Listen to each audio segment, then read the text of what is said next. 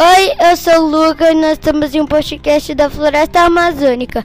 E hoje eu vou apresentar Laís, Helena, João Pedro e Theo.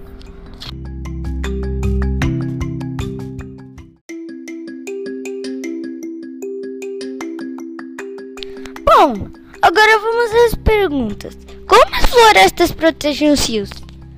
Nós achamos que as matas ciliares protegem os rios porque funciona como, por exemplo, sem os nossos cílios, nossos olhos ficam desprotegidos. E para isso o chão tem que estar fértil e as matas ciliares protegem da seca.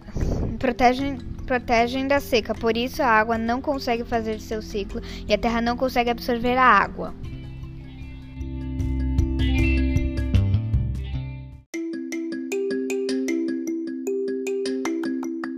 Agora vamos à segunda pergunta.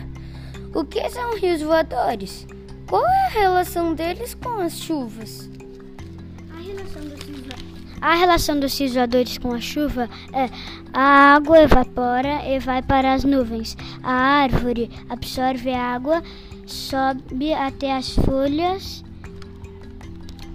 e as folhas transpiram e a água evapora e e, e forma os rios voadores.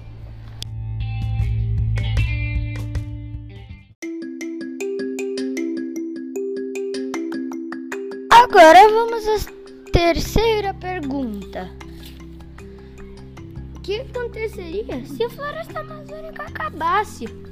Se a floresta amazônica acabasse, nós iríamos ficar sem chuva a maior parte da América do Sul. Ficaríamos, ficaríamos com falta de água porque não ia chover em numa parte.